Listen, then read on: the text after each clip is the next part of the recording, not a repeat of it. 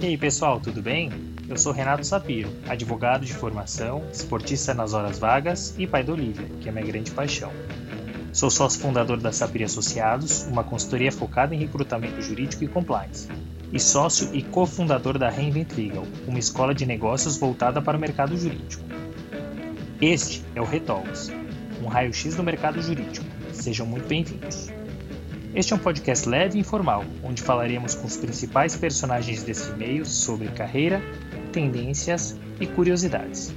E este é um podcast quinzenal, então já sabe, temos encontro marcado segunda sim, segunda não.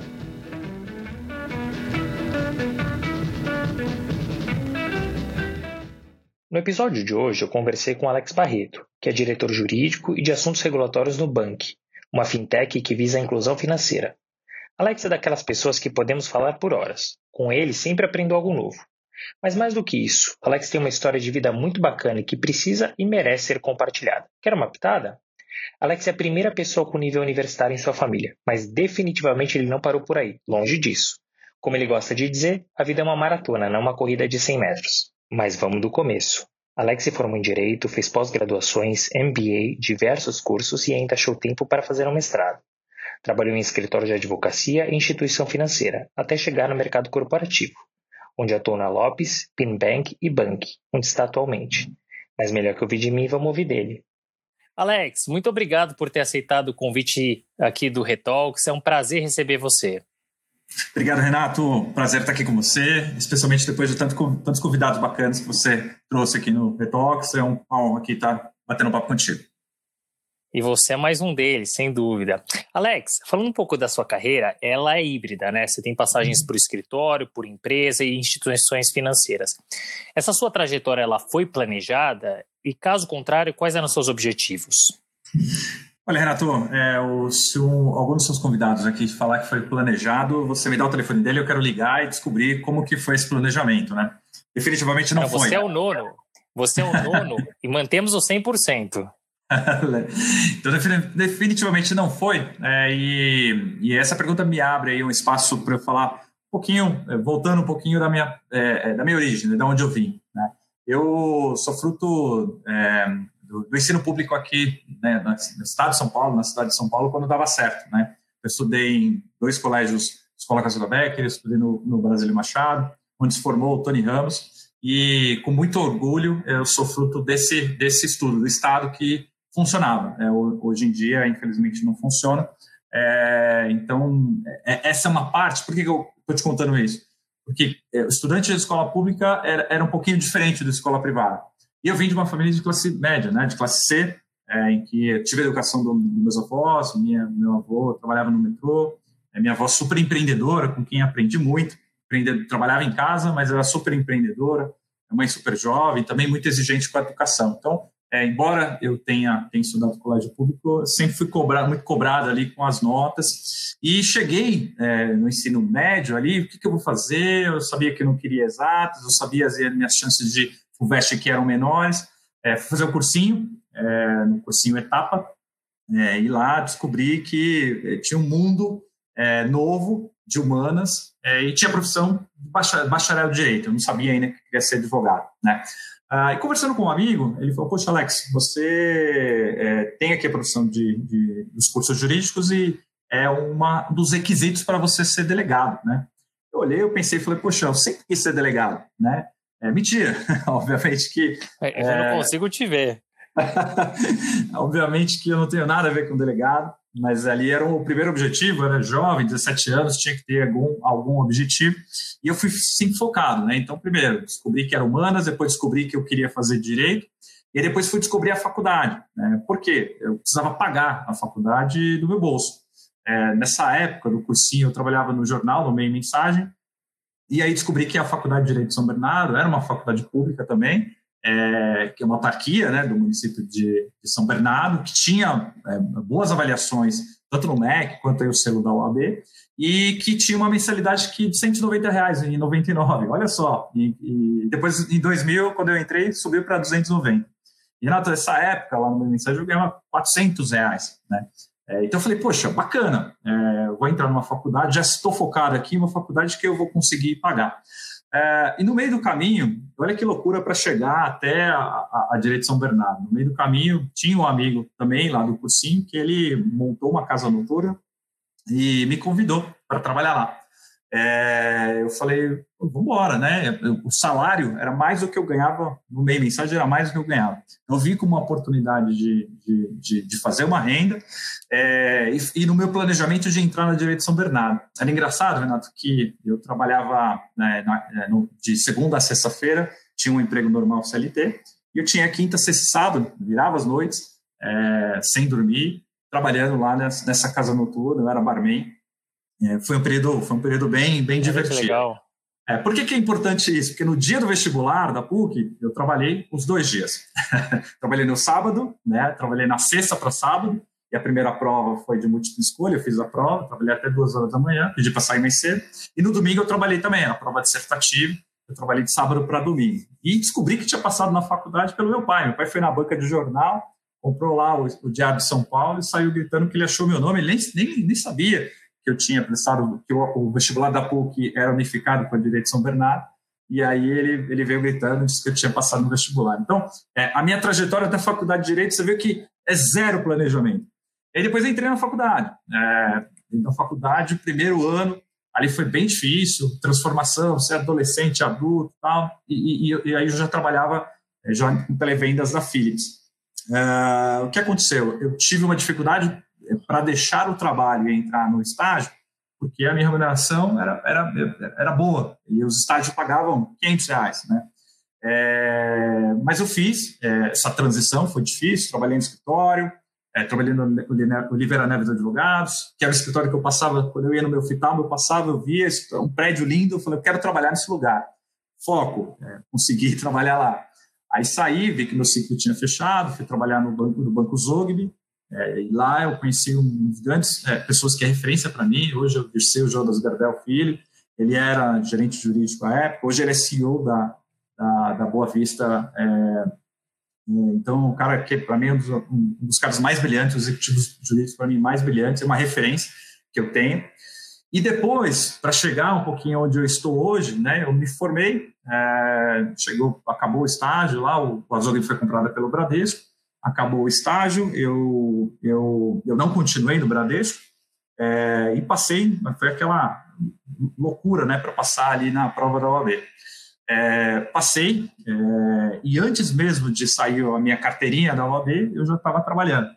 É, fui trabalhar no escritório de advocacia lá em São Bernardo, o Germano, hoje é Germano Advogados, é, e tive lá, Renato, vou te falar que tive duas, tive uma grande conquista e uma decepção que me levou à carreira que eu tenho hoje. É, acho que assim uma, uma, grande conquista é que é, a gente tinha um cliente trabalhava com contencioso administrativo, é, contencioso civil e trabalhista.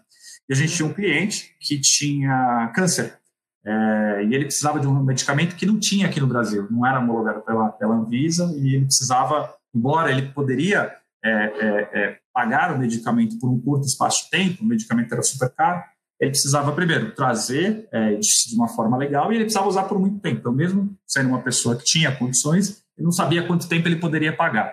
Mas, enfim, ele foi no escritório, eu fiz a inicial e consegui, consegui a, a eliminar, a gente conseguiu o, o, remédio.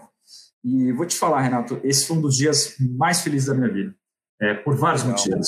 É, primeiro, te, te contei né, da, da, da história, da, da, minha história de vida. Assim, eu sou a primeira pessoa da minha família a formar, né, a, a ter o grau superior, é, por vários motivos, mas eu vi ali que eu tinha feito algo muito bacana, não só para mim, mas quanto para outras pessoas. E fruto do meu trabalho, fruto do meu estudo, fruto daquilo que eu realmente sonhei ali é, é fazer, de que o meu trabalho tivesse algum impacto, um impacto positivo. Então, salvar vida, é, infelizmente ele veio a falecer depois, é, mas naquele momento foi quando o juiz deu o J. Defiro é, para mim, assim, eu poderia é, é, ter realizado ali todos os sonhos da, da, minha vida. Foi naquele momento uma satisfação muito bacana. E eu tive, obviamente, como toda, tudo tem o seu lado bom, o lado ruim, eu tive uma grande decepção é, que me levou a descobrir aí é, o mercado in-house, voltar a ter o mercado in-house. Eu tive uma, acredito, Renato, eu tive uma inicial de execução de cheque indeferida. O juiz da, da vara, de uma das varas lá de São Bernardo, por um aquela aquela aquele requisito formal. Obviamente não havia motivo para inépcia é, mas ele ele entendeu que faltou um dos requisitos é, da inicial. Ele já depois eu fui estudar ele tinha julgava inepta diversas iniciais de execução pelo mesmo motivo. E eu falei olha talvez acho que o contencioso aqui não é para mim. O negócio é sempre trabalhar com negócio sempre trabalhei com negócio trabalhei na área comercial e aí eu fui direcionar minha carreira para a área, para Sem House, né? Fui trabalhar depois no Sescop. Então, é, te, respondendo a essa pergunta, é, não, não foi, não foi planejada, né? Minha, minha vida, sempre soube que seria uma maratona, não seria uma corrida de 100 metros, mas é, me engajei aí, tive uma certa decepção no, no, no escritório, em contencioso, e aí vi, me descobri trabalhando em empresa, me descobri aí como executivo e estou até hoje, Renato. Não, muito legal essa sua história. E apesar de não ser planejado, você tem foco. Quer dizer, para tudo você uh, estabelece uma meta e você corre atrás. Né? É, é foco. É, então é muito bacana ouvir a tua trajetória, as tuas dores, o que você passou. Como você bem colocou, é a primeira pessoa na sua família a efetivamente ter um diploma universitário. Muito legal isso. E até falando um pouco da sua faculdade, você trouxe da São Bernardo, é, uma pergunta que eu queria te fazer. Eu pessoalmente gosto muito da Faculdade de São Bernardo e tenho ótimas experiências com profissionais que se formaram uh, nessa universidade. Mas ela foge daquelas ditas de primeira linha. Você encontrou algum tipo de dificuldade, alguma, algum tipo de dificuldade no mercado por conta desse preconceito? É, é, é, bacana você falar a palavra preconceito, que todo preconceito precisa, a gente precisa debater, a gente precisa conversar, a gente precisa falar sobre isso e cada vez mais, ah, para quê? Para que as coisas mudem, né? Então, é, respondendo objetivamente, não, é, não, não enfrentei, até porque o meu foco nunca foi grandes escritórios, né? E talvez se eu tivesse ali é, tido algum tipo de, de, de, preconceito, ter sido barrado ali na, na, na seleção, foi até bom para minha carreira. Porque imagina você é, e hoje eu vejo que alguns escritórios estão abrindo para contratar é, advogados formados em outras universidades, mas eu fico me pensando, né? Como é o ambiente interno? Será que funciona mesmo? Sei lá, você tem é, um escritório que tem é, 100 advogados, né? Então, 99 são formados na PUC USP, né? E você tem um outro advogado. Então, como se sente esse advogado dentro do ambiente tão competitivo que é o escritório de advocacia, que a gente sabe, né? Então, é, é, é digo para você, particularmente não eu não, não ligo a mínima né, para esse tipo de. para ah, a sua faculdade não é de primeira linha, eu adoro minha faculdade, eu, eu sou apaixonado, tive professores ótimos, professor Pimenta, que falava no primeiro ano, ele falou: olha, vocês vão ver, é, vocês acham que é difícil, é, vocês vão ver no sexto ano. E eu falei: poxa, eu prestei vestibular para estudar cinco anos, ele está falando do sexto ano da faculdade, e o sexto ano era exatamente é, a vida real, né? Então, eu tive aula com o Rui É onde tudo começa.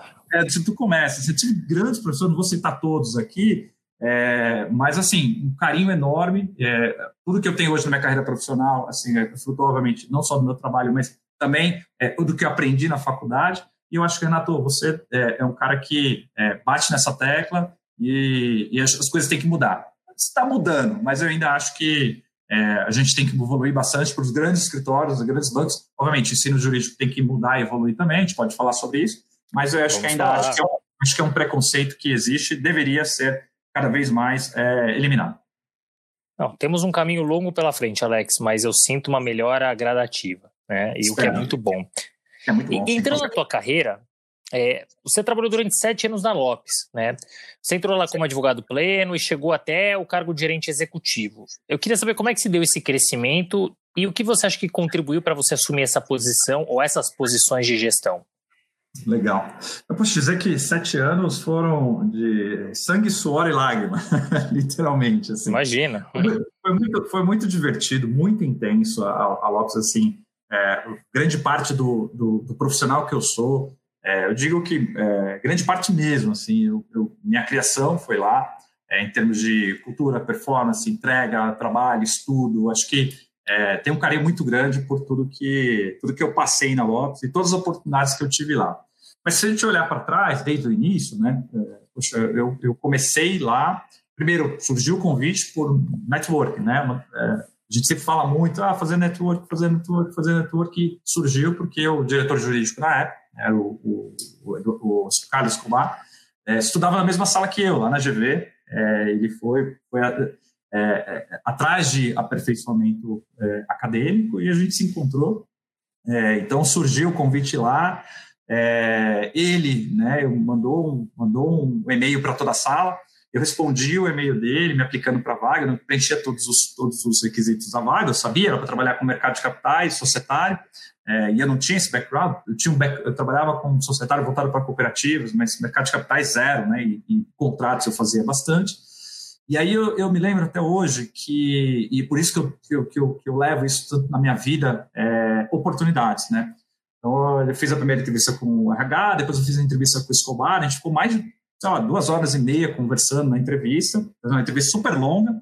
E aí, ao final da entrevista, eu senti que, ele tava, que eu estava contratado, porque ele falou: Alex, uma vez na, na, na minha vida, eu já estive na sua posição. É, eu quis algo, não tinha a, a, a, as competências, né, o hard skill, não tinha, mas é, uma pessoa me deu a oportunidade. Então, acho que você, eu vejo em você um pouco do que eu era quando era mais jovem, e eu gostaria que você fizesse parte do time para e que você estudasse. Vai precisar estudar, vai precisar se aperfeiçoar, mas você tem alguns valores é, que eu valorizo bastante e eu acho que vai fazer sentido você trazer aqui para a gente para o time. Nossa, eu fiquei super contente, saí da entrevista mais ou menos contratado é, e é, só que o Escobar, que era que me contratou três meses depois, ele, ele saiu, ele foi seguir uma, uma outra carreira foi empreender. É, é, e aí minha vida meio que deu uma reviravolta. Então, para resumir, o que aconteceu ali dos do, do sete anos foi é, início, né, trabalhando com é, mercado de capitais, é, societário e contratos. E aí eu tive, Renato, eu sempre, sempre vi isso, né? Eu, eu vi que na saída do Escobar surgiu uma oportunidade. A Lopes tinha acabado de fazer uma parceria com o Itaú, uma sociedade, era uma JV, é, e era um negócio que tinha muito valor e que é, é, é, ninguém ali no jurídico conhecia. Né? E eu era muito novo. Eu trouxe o book, né? foi, foi uma operação, é, operação muito grande. Eu trouxe isso para casa e fiquei, passei finais de semana estudando.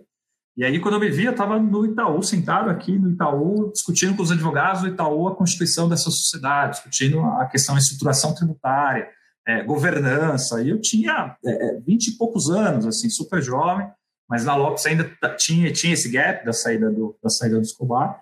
É, é, e, e, ainda, a, eu, eu, tinha entrado meio que para substituir uma, uma advogada que era mais sênior que eu, é, e a Lopes acabou fazendo a, a, a proposta para ela voltar, e ela voltou sendo minha chefe. Então, minha vida deu uma reviravolta ali no começo e a primeira promoção aconteceu muito disso, dessa minha inquietude, né, de fazer, eu fiz duas operações que me deram bastante, é, tive apoio é, nesse network, né, tive apoio de um dos conselheiros, hoje ele é presidente do conselho lá da Lopes, ele, ele me ajudou muito, é, doutor Edivar, é, e aí consegui é, mostrar um pouquinho nessas operações que depois a Cláudia Brito chegou para ser, ser a diretora da, da jurídica da Lopes, ela acreditava muito no time, a gente fazia algumas operações em house, fiz duas operações que me deram uma grande visibilidade, foi a é, é, comprar participação de uns minoritários no sul e vender uma participação que a gente tinha é, no norte do país e que deu super certo. Aí eu peguei, postulei o meu primeiro cargo de coordenador, é, trabalhar ali, a Cláudia falou, Alex, você precisa dar uma dinâmica. É, também surgiu ali por uma oportunidade. Saiu uma pessoa, eu entrei no lugar, isso foi em 2010, assumi a primeira posição de gestão e dei uma dinâmica ali para os contratos, é, essa energia que eu tenho. Né? Isso deu certo. É, e o mais legal, Renato, desse período, que eu aprendi o que é ser business partner, né? E eu levo esse mantra é, o meu modelo de gestão até hoje. Eu circulava por toda a companhia, a Lopes, nessa época, tinha lá, é, em torno de 2 mil funcionários, empresa de. É, é, tinha 20 mil corretores, tinha um VGV de 20 bilhões. A empresa é, no mercado imobiliário aqui na América Latina era referência, é, é protagonista, era vanguarda. E eu tinha ali meus stakeholders, é, acabei, é, nesse modelo de business partner, acabei conquistando a confiança dos meus clientes internos, até que surgiu a oportunidade de assumir também o contencioso, que foi um grande desafio. Né? A empresa tinha 10 mil processos, né? tinham algumas contingências é, é, relevantes que eu posso falar e compartilhar, porque é uma empresa de companhia aberta, então tudo é público, então me dá, essa, me dá esse conforto para compartilhar. E aí eu, aí eu, lembro que a Cláudia até falou, eu lembro como se fosse hoje, a Cláudia, quando ela me fez a proposta para assumir como gerente executivo, ela falou, Alex, a mesma dinâmica é, e essa mesma energia que você colocou nos contratos, para que os contratos fossem assinados, que a gente tivesse mais segurança aqui em relação aos projetos da companhia, eu quero que você faça no, no contencioso. E aí eu fui, assumi contencioso e contratos, é, dei uma, fiz uma reviravolta lá, troquei uns escritórios que trabalhavam muito tempo com a, com a companhia, é, outros eu mantive, mas coloquei mais energia, é, e, e, deu certo, deu certo, a gente teve alguns casos de grande repercussão, é, e foi uma jornada que, assim, tem, tem uma, só boas recordações, Renato. Então, é, eu, eu diria para você que foram anos intensos, né? É, e que eu, que eu, guardo com muito carinho, porque vivi intensamente tudo que todos esses sete anos eu vivi todos os dias lá. Que legal, Alex. E, e você traz uma coisa que é muito interessante. A gente está no início do nosso bate-papo, mas você fala bastante em oportunidade. E você vai falar um pouco de conselho lá na frente, mas você já trouxe dois muito importantes aqui foco, estar atento às oportunidades. Né? Então, acho que são duas coisas bastante interessantes a gente trazer já nesse início. Mas uma coisa que me chama a atenção é que depois de sete anos no mercado imobiliário, você migrou para o mercado de tecnologia do sistema financeiro, que a gente chama de fintech. Né? Quando é que você resolveu que era hora de mudar de mercado? Como é que você se preparou para essa mudança? E eu queria saber se você encontrou algum tipo de dificuldade por conta da mudança de mercado. Olha, Renato, eu, eu ouvi é, o seu bate-papo com o Maurício né, dessa semana, é, que falava sobre qual a hora de, de mudar, né? qual a hora de, é, como os profissionais, é, e você deu exemplo de alguns convidados aqui que passaram, estão tantos anos na, em, mesmo escritório, é, e se acham ainda, encontram internamente desafios e motivados para permanecer e muitos, muitos anos. Então, a, o encerramento de um ciclo para o profissional, ele é muito difícil, é muito difícil você saber. Muito difícil você, muito. Será que agora a, é, encerrou aqui, eu tenho que fazer outra coisa? Então, no meu caso na Lopes, é, eu tive aí quatro, cinco promoções é, e as coisas foram acontecendo. Então, sempre quando eu pensava que o meu ciclo estava acabando, surgia essa oportunidade, eu, eu focava nisso, colocava toda a minha energia para entregar um bom trabalho. Então, foi difícil em, em entender quando o meu ciclo encerrou. Então, é, é, essa é a primeira, primeira percepção que eu, que eu tive. Quando eu surgiu a crise ali em 2014, né, a gente está falando de governo Dilma, dois, é, eu saí da Lopes em julho de 2015, eu senti no final de 2014 que as coisas iam dar errado, porque é, quando a economia vai mal, o, um dos primeiros mercados que afeta é o mercado imobiliário, porque depende de crédito. Sem dúvida é super, é super sensível ao crédito e à confiança, né? Então, foi sensível. Eu, eu percebi, quando só que eu percebi, eu não consegui me movimentar, né? Não tinha vaga, não tinha posição, o mercado também estava parado. É, o que aconteceu? Eu fui é, é, demitido da Lotus na crise de 2015. É, junto comigo, fizeram 93 pessoas fizeram homologação no mesmo dia, então foi um corte é, que teve na companhia. E aí eu, eu aprendi duas coisas. A gente, a gente saí de lá com, com, com um pacote de, de, pelos anos que eu era executivo da companhia, tinha conquistado bastante coisa. É, saí de lá de um pacote. Um dos pacotes, uma das coisas que eu fazia parte do meu pacote, além do financeiro, era o, o programa de outplacement.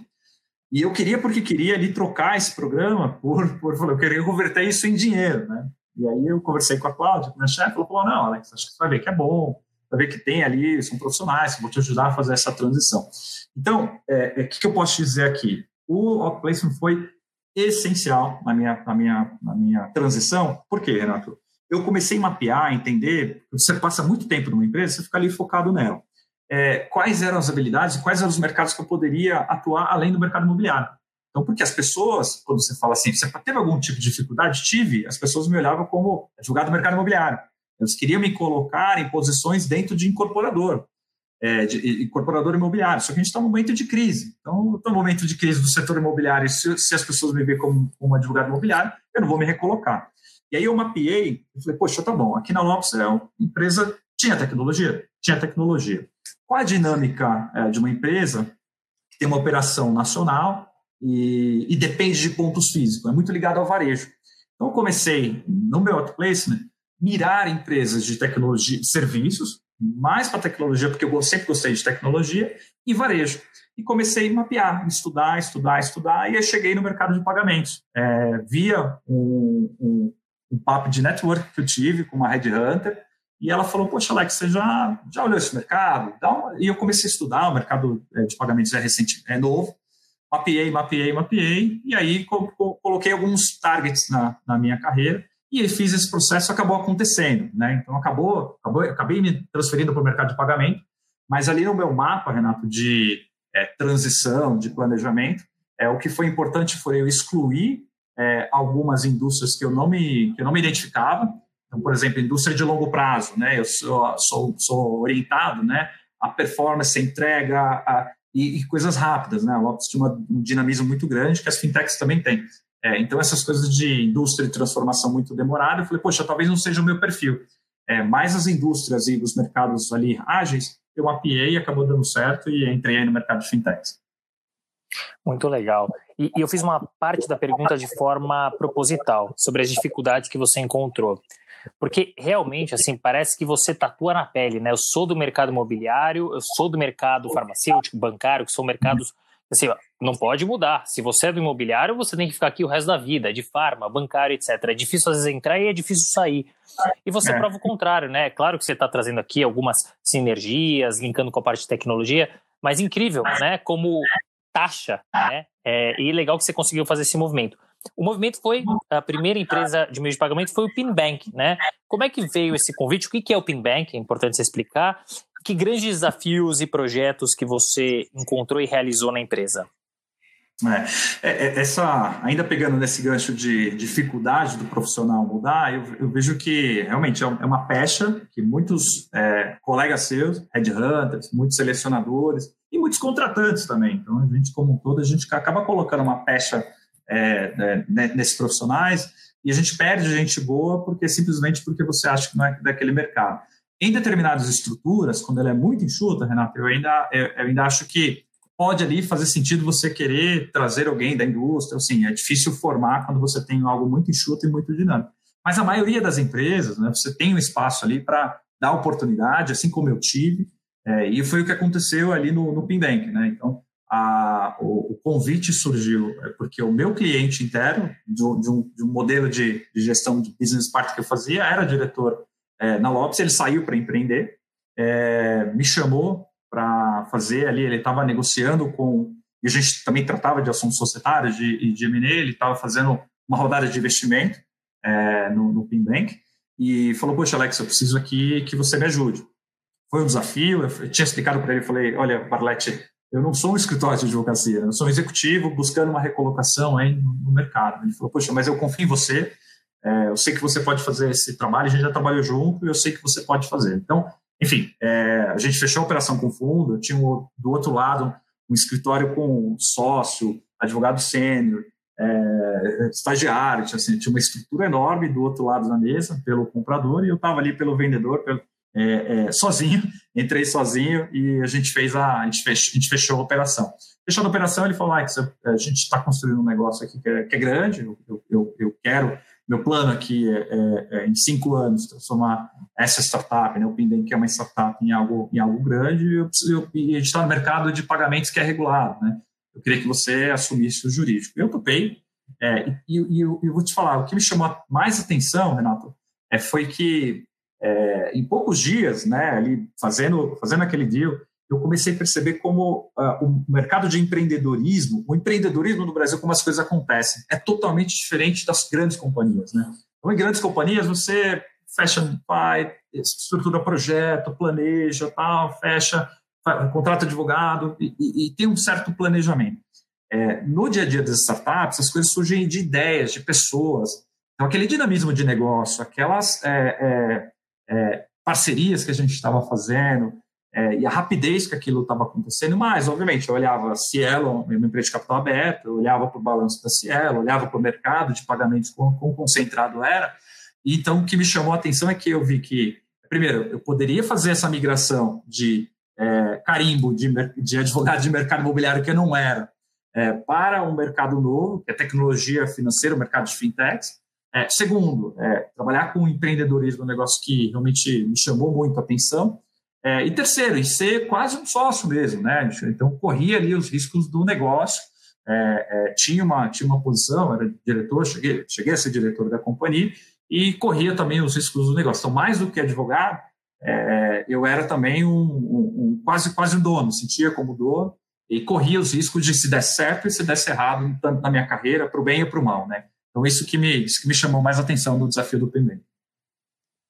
E, e, aí me conta uma coisa, em 2019 veio o convite do Bank, Né? Você fala com muito orgulho, né? Eu não consigo ver seus olhos agora, mas tenho certeza que com muito brilho nos olhos uh, em relação ao Pinbank. Então, o que, que, te motivou a aceitar o convite do Bank? E, assim, no tempo que você está aí, qual o grande desafio uh, ou qual o grande projeto que você realizou e que te dá orgulho? Olha só, é, tenho assim, um carinho muito grande lá pelo Pinbank, por, por, por esses motivos que eu te falei. Só, deixei amigos lá, só são meus amigos e é, foi, uma, foi uma decisão difícil, né? Eu fui é, um headhunter também me achou no mercado. É, e uma das coisas que eu, eu comecei a ganhar uma projeção bacana de participar de eventos, fazer palestras sobre o meu mercado, postar coisas no LinkedIn. Eu sempre estou sempre acompanhando tudo é, do mercado de meio de pagamentos. Então, é, minha rede no, no, no, LinkedIn cresceu muito, as pessoas me procurando e isso acaba, obviamente, trazendo uma repercussão boa. É, isso foi, Renato, foi planejado. Aí você pergunta, ah, isso foi planejado? Foi. Porque quando eu. Como eu vi que ah, eu fiz tá errado. planejamento, hein? Exatamente, é, não, isso foi planejado. Quando eu vi que as coisas não deram tão certos né, na, na Lotus, que eu, que eu tentei fazer a transição de carreira e não consegui, eu coloquei uma coisa que eu falo para todo mundo hoje é, e eu estampo aqui na, na minha casa: é, eu sou dono da minha carreira eu nunca mais serei dependente né, de companhia, de escritório, da minha, da minha carreira. Fala, como isso? Né? Que prepotência é essa? Não é prepotência. É, é você, Renato, você conseguir construir e poder levar a sua carreira para onde você, né, para onde você vai direcionando. Se as coisas vão acontecer ou não, depende de vários fatores. Depende um pouco de sorte, depende da sua competência, mas pelo menos você precisa plantar. E aí eu plantei é, é, é, isso e foi estruturado, não para sair do Pinbank, não, eu falei, cara, eu quero ser o Alex Barreto, eu não quero ter o sobrenome, sempre fiz questão de me apresentar como Alex Barreto. Uma dica que eu dou aqui, e a gente vai falar sobre isso para os advogados, é você o seu nome e seu sobrenome. O advogado ele tem que ter a marca. E eu quis criar a marca Alex Barreto e isso deu certo. Acabou que chamou a atenção de um, de um, de um headhunter, ele me convidou, e eu estava ali num momento que acreditava ainda que, que eu tinha ainda muita coisa para entregar no, no, no Pinbank. E aí eu algumas coisas me chamaram a atenção. Acho que a primeira, né, trabalhar numa empresa americana. O banco é, foi, é, ele é fundado, foi, tem o escritório é, central lá em Boston, foi criado por um brasileiro, e, e, e, assim trabalhar com uma empresa, uma empresa com uma cultura, né, diferente da nossa, me chamou a primeira coisa me chamou a atenção. Ah, segundo, acho que a gente estava criando aqui no banco é um, uma plataforma de pagamentos democrática. A gente quer atender a classe C, a gente quer tocar a vida das pessoas que mais precisam, que estão fora, excluídas do, do, do mercado financeiro, que guardam dinheiro no colchão. É, então, a gente teve o Corona, o Corona Voucher, né, que é, a Caixa acabou incluindo muita gente, mas a gente tem 45 milhões de pessoas, esse número deve ter diminuído, que não tem uma conta em banco, não consegue se movimentar, é, e eu acho que é, é, inclusão financeira faz parte da dignidade da pessoa humana. Está lá na Constituição, é, deveria estar, né? na minha interpretação está, eu, e tem esse propósito. Então, no DNA da companhia, do DNA do Vitor, que é o fundador da companhia, é, é, ele criou a empresa para democratizar os serviços financeiros. E aí, obviamente, tem outros aspectos que também são importantes. É, é, o, o banco tinha um programa de, de stock option, é, e, e, visão de longo prazo, né? Então, ah, poxa, você está construindo do zero, eu sei lá, eu sou funcionário 12 da companhia aqui no Brasil, nos Estados Unidos a gente já tinha mais gente. É, poxa, se a gente construísse um negócio grande, é o fruto do seu trabalho, a gente, é, no longo prazo, a gente é, é te considerará como sócio. Né? Então, tinha ações, da, tinha ações da companhia. Então, obviamente, é, trabalhar em, em diferente cultura, é, ser dono realmente, ser sócio da, da, da companhia, ter isso né, é, é, materializado, impactar é, milhares de pessoas, ter um propósito, né, que eu saber que meu trabalho vai, é, mais sobretudo, vai é, impactar milhares de pessoas e que a gente vai construir uma cultura de democratização de serviços financeiros, porque a empresa não tinha essa, tinha, nasceu para isso, mas ainda não tinha essa cultura e a gente agora tem. isso foi o que mais me motivou a aceitar e com dor do coração eu deixei tudo, é, obviamente, que eu conquistei lá no Pinbank, mas tem um carinho enorme lá pra, pelos meus amigos que estão lá. Bom, muito legal, Alex. Mas em maio desse ano, a Via Varejo ela adquiriu o Bank. Eu queria saber como é que foi acompanhar esse M&A por dentro e mais, o que, que mudou na sua rotina? Legal, Renato. Olha, foi um desafio muito grande, viu? É, por dois aspectos. Primeiro, a gente estava no meio da pandemia, né? Então, todos os negócios, né? Fazer um M&A no meio da, da, pandemia, da pandemia foi um grande desafio. E o segundo é que o, o Bank, né? Ele é incorporado pela Air Fox, que é uma empresa é, que tem é, é, de, Boston, né, incorporada em Delaware. Então exigiu aqui do lado da Via Varejo, que é a compradora, né, a contratação, é, a Via Varejo contratou o Milbank lá de Nova York, a gente contratou o Skaden também, de Nova York. Contratamos o escritório no Tennessee, que é o FTB, é, e teve o escritório aqui da Via Varejo também, o Temudo Leste, que fez a operação no Brasil, além das Big Four. Então, conectar todo mundo de diversos países, né, em diversas localidades foi um grande desafio. E o meu grande papel aqui foi de ser leal à companhia, evitar o conflito de interesse. Quando a gente fala em M&A, compra e venda, para o General Counsel é um desafio grande, porque é você ser um guardião ali das cláusulas de declaração de garantia. Então, esse foi meu posicionamento de não, e eu tenho aqui um plano, sempre tive, como eu te falei, é, é de longo prazo, de continuidade do negócio, de fazer o banco acontecer. Então, eu me coloquei meu time à disposição para dar um full disclosure para a Via Varejo de tudo que aconteceu, todos os negócios é, que tinha feito na história da companhia nos Estados Unidos e aqui no Brasil.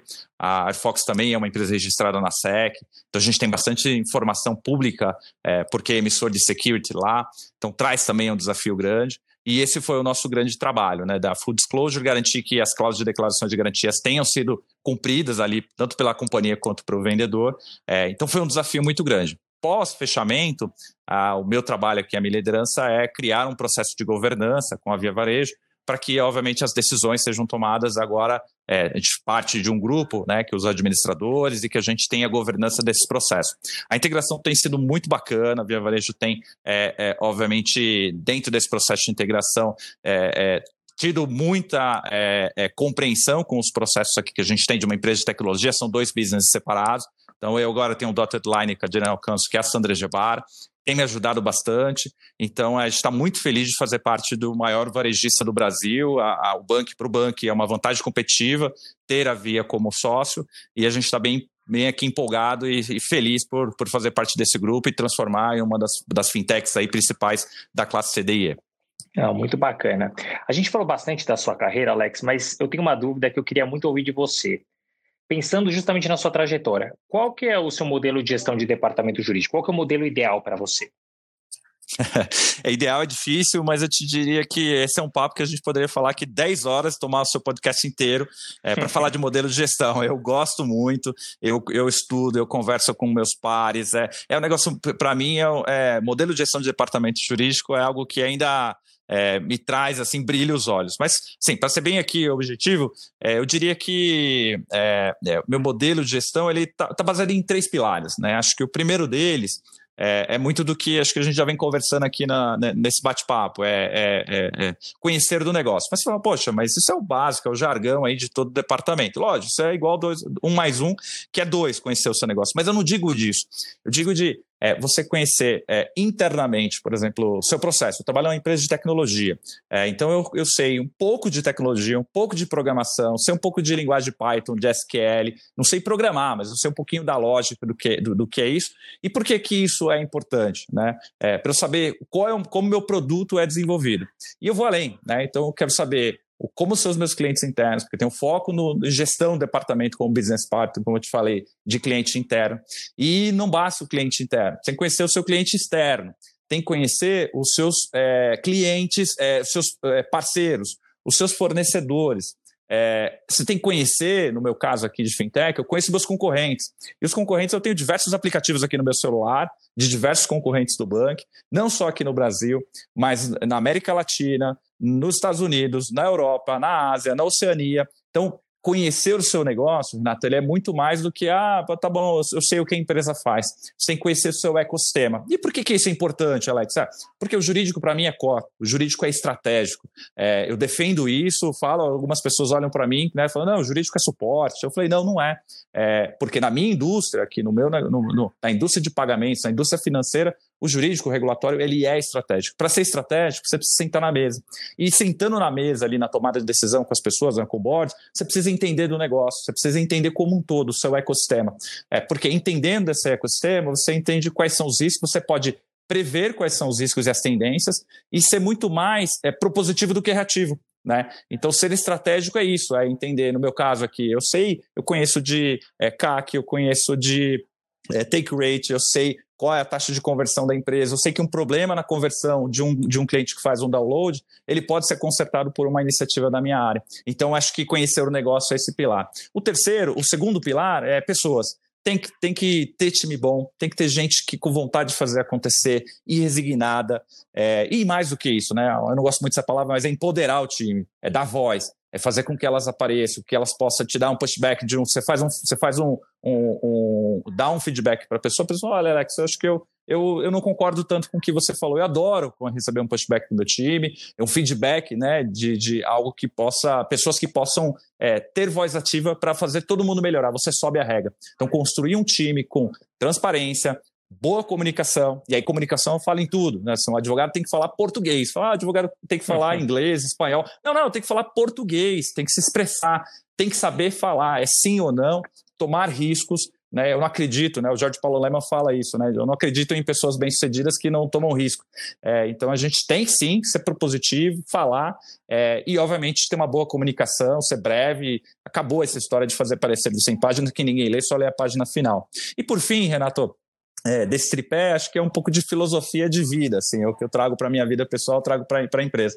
Eu tenho dois, é, duas filosofias. Uma é do, é do Coach K, né, que ele fala lá do Next Play, eu acho que eu incorporei isso na minha vida mesmo, de é, se você é bem sucedido em alguma coisa, comemora, next play. Se você cai, se você falha, next play porque a vida nada é mais importante do que, do, do, do, do que você está fazendo agora, né? Um pouquinho do que o Coach K fala. Então, essa, essa é a minha primeira filosofia. A segunda é do Aristóteles, tem que fazer com paixão. Então, eu adoro o que eu faço, eu amo o que eu faço, é, tenho o prazer de todos os dias acordar e, e, e, ser advogado, ser executivo jurídico e trabalhar onde eu trabalho, com as pessoas que eu trabalho. Então, acho que esses três pilares vão fazer o quê? que eu esteja alinhado com os objetivos da empresa. Aqui no banco a gente tem as nossas North Star Metrics que a gente é, lista desde o começo do planejamento estratégico da empresa. A gente sabe quais são os nossos objetivos. Eu trago isso para o meu departamento, para meus, a meus objetivos, meus metas têm que estar alinhadas com os objetivos da empresa. A gente cria as iniciativas aqui com o time e acompanha em cada quarto o resultado. Então, para mim, ser estratégico é resume nesse tripé e a gente poderia falar muito mais, mas é acho que essa é a minha mensagem. Se eu pudesse resumir aqui em poucas palavras, eu diria que esse é o meu modelo de gestão, isso que eu acredito, isso que eu venho construindo ao longo da minha carreira. Muito obrigado. Você mapeou de uma maneira muito interessante, eu concordo 100% com você. Jurídico é core, jurídico é importante, pessoas são relevantes, é importante essas suas filosofias, quer dizer, seguir à frente. Você, eu consigo ver o brilho nos seus olhos, é, não só agora do podcast, mas você fala com paixão, isso é muito bacana. Falo assim, só para fechar, e te dou um exemplo de. de, de eu falo assim, poxa, Alex, isso não, acredito, não, não, não acontece no mundo. É, tem um General Counsel que eu recomendo todo mundo conhecer, ele se aposentou agora, que é o, é o do Google, David Drummond.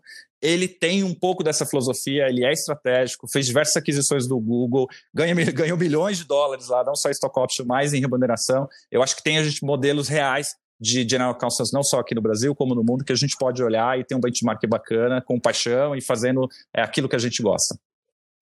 Mas você trouxe bastante uh, de um mapa interno, né? Dos escritórios de advocacia. Qual é o seu critério para avaliação e contratação uh, desse tipo de serviço?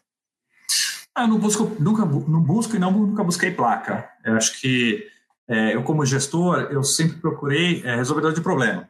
Então, eu busco confiança, eu busco segurança, eu busco dinamismo. O, o cara que entenda o meu negócio, ou pelo menos ele se propõe, quando vai fazer uma reunião inicial, ele pelo menos entenda a minha indústria, entenda, tem estudado, né?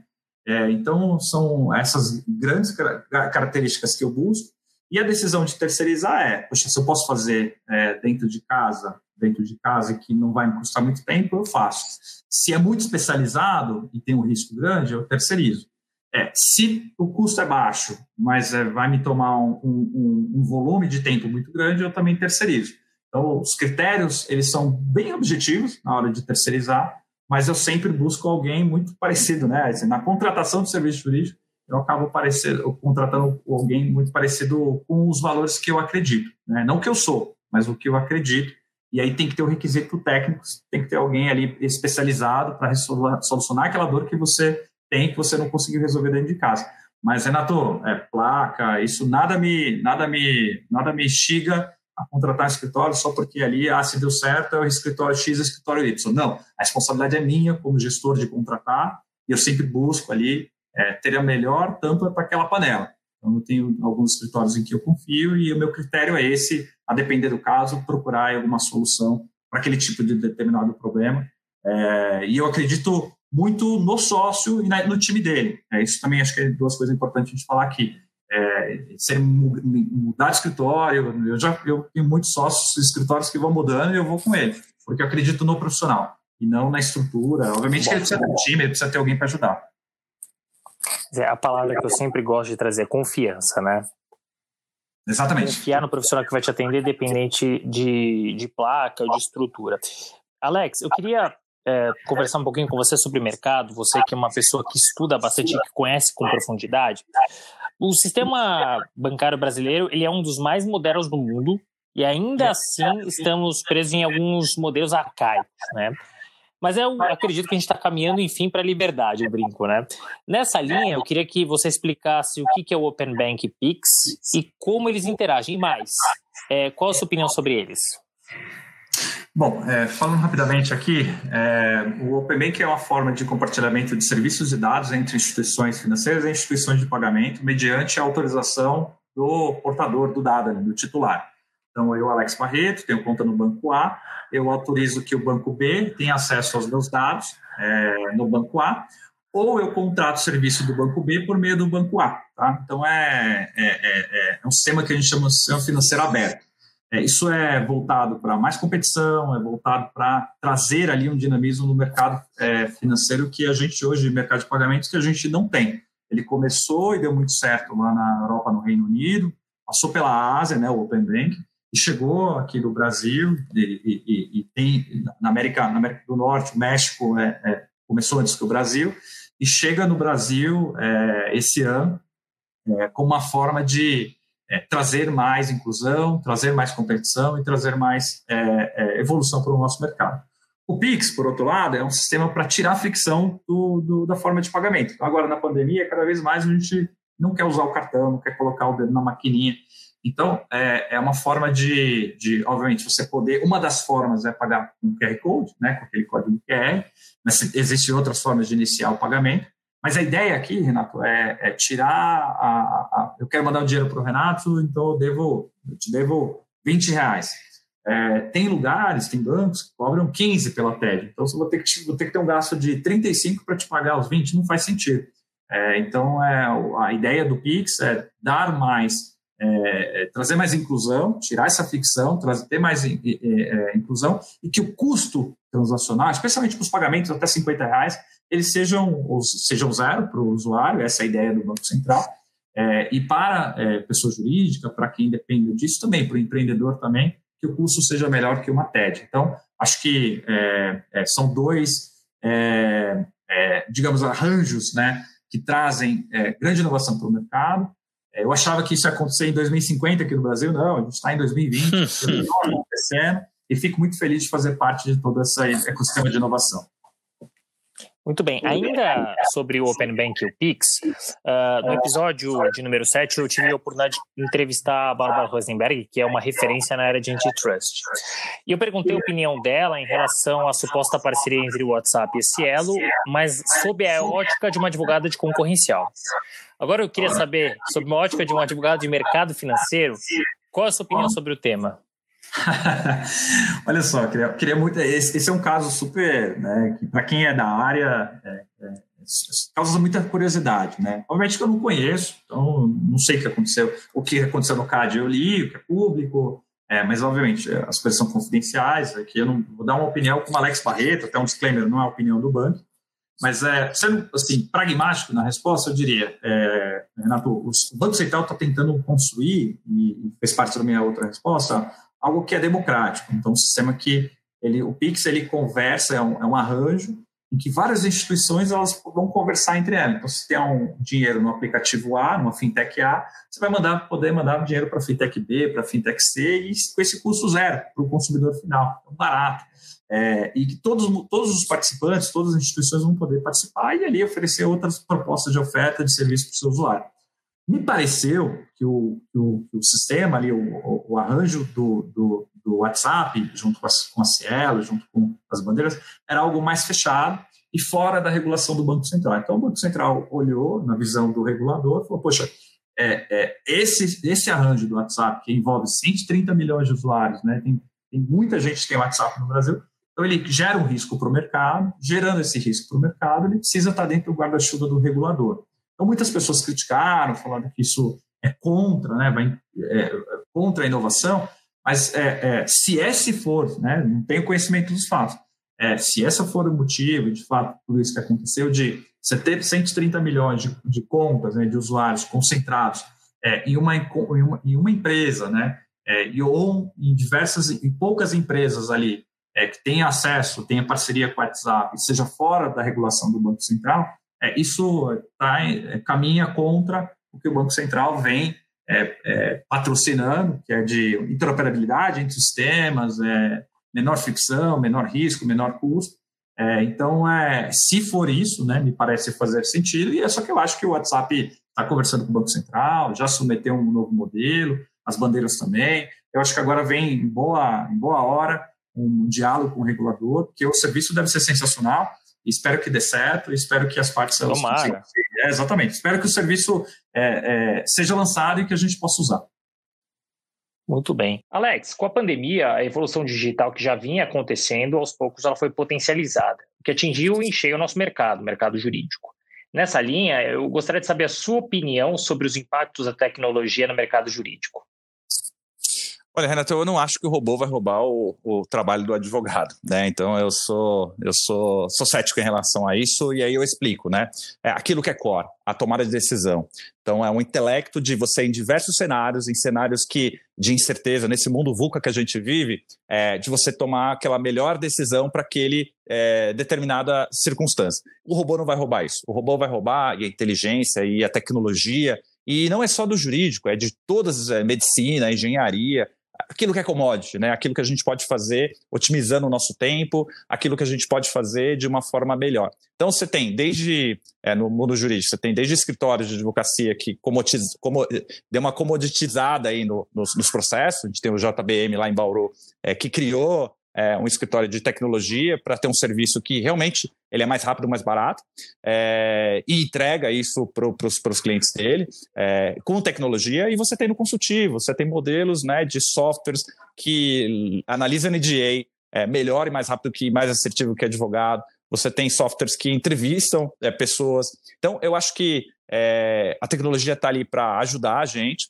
A pandemia trouxe é, para os gestores, para os advogados, um ingrediente a mais de tomada de decisão. Então, quem eu adotei é, a assinatura digital lá no Pimbank há três, quatro anos atrás, né? Eu sabia os riscos, mas é, é para o meu chefe na época isso era importante. A gente viu que ganhou muito tempo e ganhou e economizou bastante dinheiro. Você vê que algumas pessoas agora estão adotando e ainda tem dúvidas sobre isso. Então, é, tem muito receio dos advogados. A gente está no século 21. Eu acho que a gente a tecnologia ajuda sim e tem diversos softwares. As low techs estão aí, as legal techs estão aí pode ajudar os advogados a gente entregar um serviço jurídico melhor, mais eficiente e, é, sobretudo, Renato, mais barato. O, o, o, serviço jurídico precisa ser, ter mais acesso, a gente precisa democratizar essa história de que não estou não tô aqui pregando que tem que ser tudo barato, não. Eu estou dizendo que é, é, tem muito advogado que é mal remunerado, tem muito escritório que é mal remunerado, mas tem poucos escritórios que, que, que cobram um serviço jurídico muito caro e poderia, com eficiência, com a tecnologia, é, trazer isso para uma realidade e quanto mais é, você democratiza os serviços, mais gente vai te consultar, a economia gira e o ecossistema fica maior e mais forte para os advogados. Então eu acredito nisso e acho que a gente está evoluindo bastante, tem muito para melhorar ainda. Estou de acordo e torço para que cada vez mais a gente evolua em relação a esse tema que é tão importante para o mercado. Né? Posso polemizar um pouquinho? pode, eu sou polêmico, então pode, pode, pode polemizar também. Então, quero a sua opinião, como sempre sincera, sobre o ensino jurídico no Brasil, pensando em currículo e metodologia. E como é que você vê o futuro desses profissionais? Poxa, eu, esse é um Lógico, lógico. Esse é um assunto que eu estudo já há um certo tempo, e, no mestrado eu, eu reservei é, mais tempo ainda para fazer, um, fazer um, um, um, artigo sobre isso. É, e aí eu cheguei a duas conclusões. É, a primeira dela, é, é tem um artigo do Santiago Dantas de 1955 que eu, é, se alguém me falasse que o artigo é de 2015, eu, acreditar, eu acreditaria fiamente, acreditaria sem nenhum, sem nenhum questionamento. Por quê? Lá, Renato, ele fala de duas coisas, assim, é muito engraçado.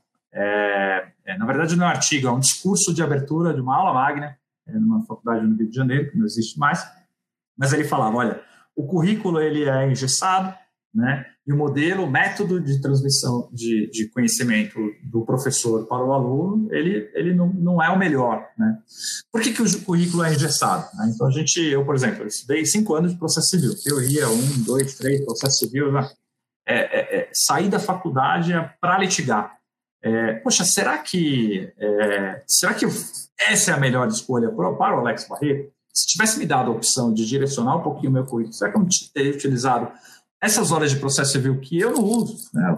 Eu, eu, eu, eu, aprendi, inclusive, depois de fazer uma pós-graduação em processo civil, mas estou dando um exemplo aqui de será que eu precisei, precisei estudar cinco anos de processo civil? Será que é, o currículo poderia ser mais é, direcionado para flexível, exatamente. Ah, então, ah, poxa, se você quer ser acadêmico, se você quer ser cientista, é, é, prover ali é, trabalho acadêmico, você vai ter um, um, tipo de currículo.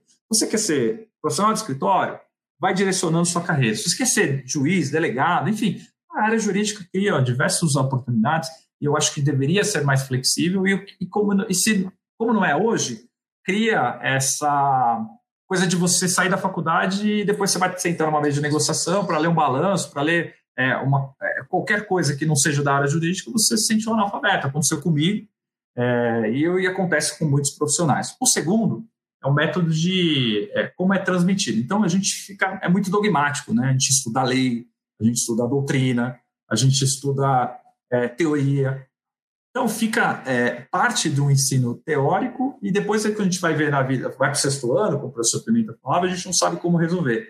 Então, o método de estudo de caso, que lá em Harvard desde 1920, ele traz o aluno para do, do que é prático para o teórico. E aí você começa a formar arquitetos do direito, resolvedores de problemas. Então, eu acho que esses são os dois grandes problemas. A gente tem algumas universidades que estão melhorando, mas o método do ensino jurídico e o currículo, acho que são não é uma realidade, está assim, tá longe de ser uma realidade no Brasil. Eu espero que melhore. Eu sou muito crítico, é, mas espero que, é, aqui as pessoas possam nos ouvir, é, discutir sobre esse assunto. Tem que estar na academia, tem vários problemas. O Brasil é um continente, mas eu acho que tem que mudar. Concordo com você, de novo. Essa pergunta foi de forma proposital, porque eu sabia a sua opinião e eu compacto com ela. A gente precisa mudar, a gente precisa adequar. Cada um quer seguir uma linha diferente. O mercado jurídico é muito amplo e é o que eu tento trazer aqui no podcast. As várias carreiras possíveis, dentro do, do privado e dentro do público. Né? Então a gente precisa flexibilizar. Muito obrigado por dividir conosco uh, as suas impressões sobre esse tema. E, e para fechar, Alex, esse bate-papo está tão agradável, cheio de informação e conselhos, né? Eu queria um conselho final seu para os profissionais do nosso mercado, isso independente de senioridade. O que, que você aprendeu e gostaria de compartilhar com eles? Olha só, é, sendo bem direto, eu, não seja medíocre. É, no medíocre, no sentido de é, mediano, acepção mesmo da palavra, né? É, por que isso? Quando eu falo isso, as pessoas também é, regalam o olho, Renato. E eu, eu tenho é, esse exemplo, eu tenho diversos é, é, exemplos para dar na minha vida. Por exemplo, é, eu já fiz, é, eu não sei se eu já te contei isso alguma vez na minha vida, e eu vou compartilhar aqui para os nossos ouvintes, eu já fiz uma audiência de calça jeans e camiseta preta do rock. Como assim, Alex? Eu já fiz uma audiência, isso foi em 2000 e 2005, Uh, um, um, um, eu estava, era uma sexta-feira, estava indo para o show do Perdien, era aqui uma sexta-feira, ele fazia show no Pacaembu, e eu não ia trabalhar esse dia. E tinha um advogado lá do escritório que estava no preso numa audiência, ele me ligou falou, Alex, você precisa, precisa de sua ajuda. Falei, que foi? Ele falou, olha, vai ter uma audiência, precisa chegar lá e conversar com o cliente, né? É, eu falei, mas eu estou de calça jeans e estou indo o show. Ele falou, não, vai lá que eu vou chegar. Resumo da história, Renato, ele não chegou, se atrasou, eu, quando percebi que ia é, é, ele não ia chegar mesmo, quando ele me confirmou, eu falei, e agora, né? É, a gente pode prejudicar o cliente. Eu entrei na sala de audiência, de tênis, calça jeans, camisa preta do Perdão. Conversei com a. pedi a palavra para a juíza.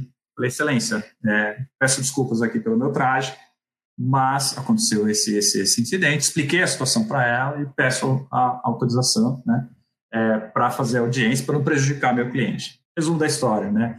Ah, o, o, advogado da outra parte, assim, olhava para minha cara sem acreditar, as pessoas, a testemunha, fiz audiência, fui para o show é, e deu tudo certo.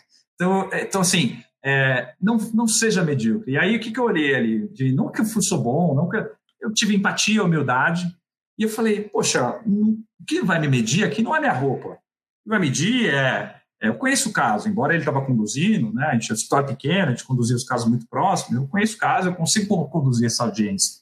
Eu vou e vou para cima. Então, Renato, é, eu tenho isso mantra: não, não seja medíocre, não seja nota 5.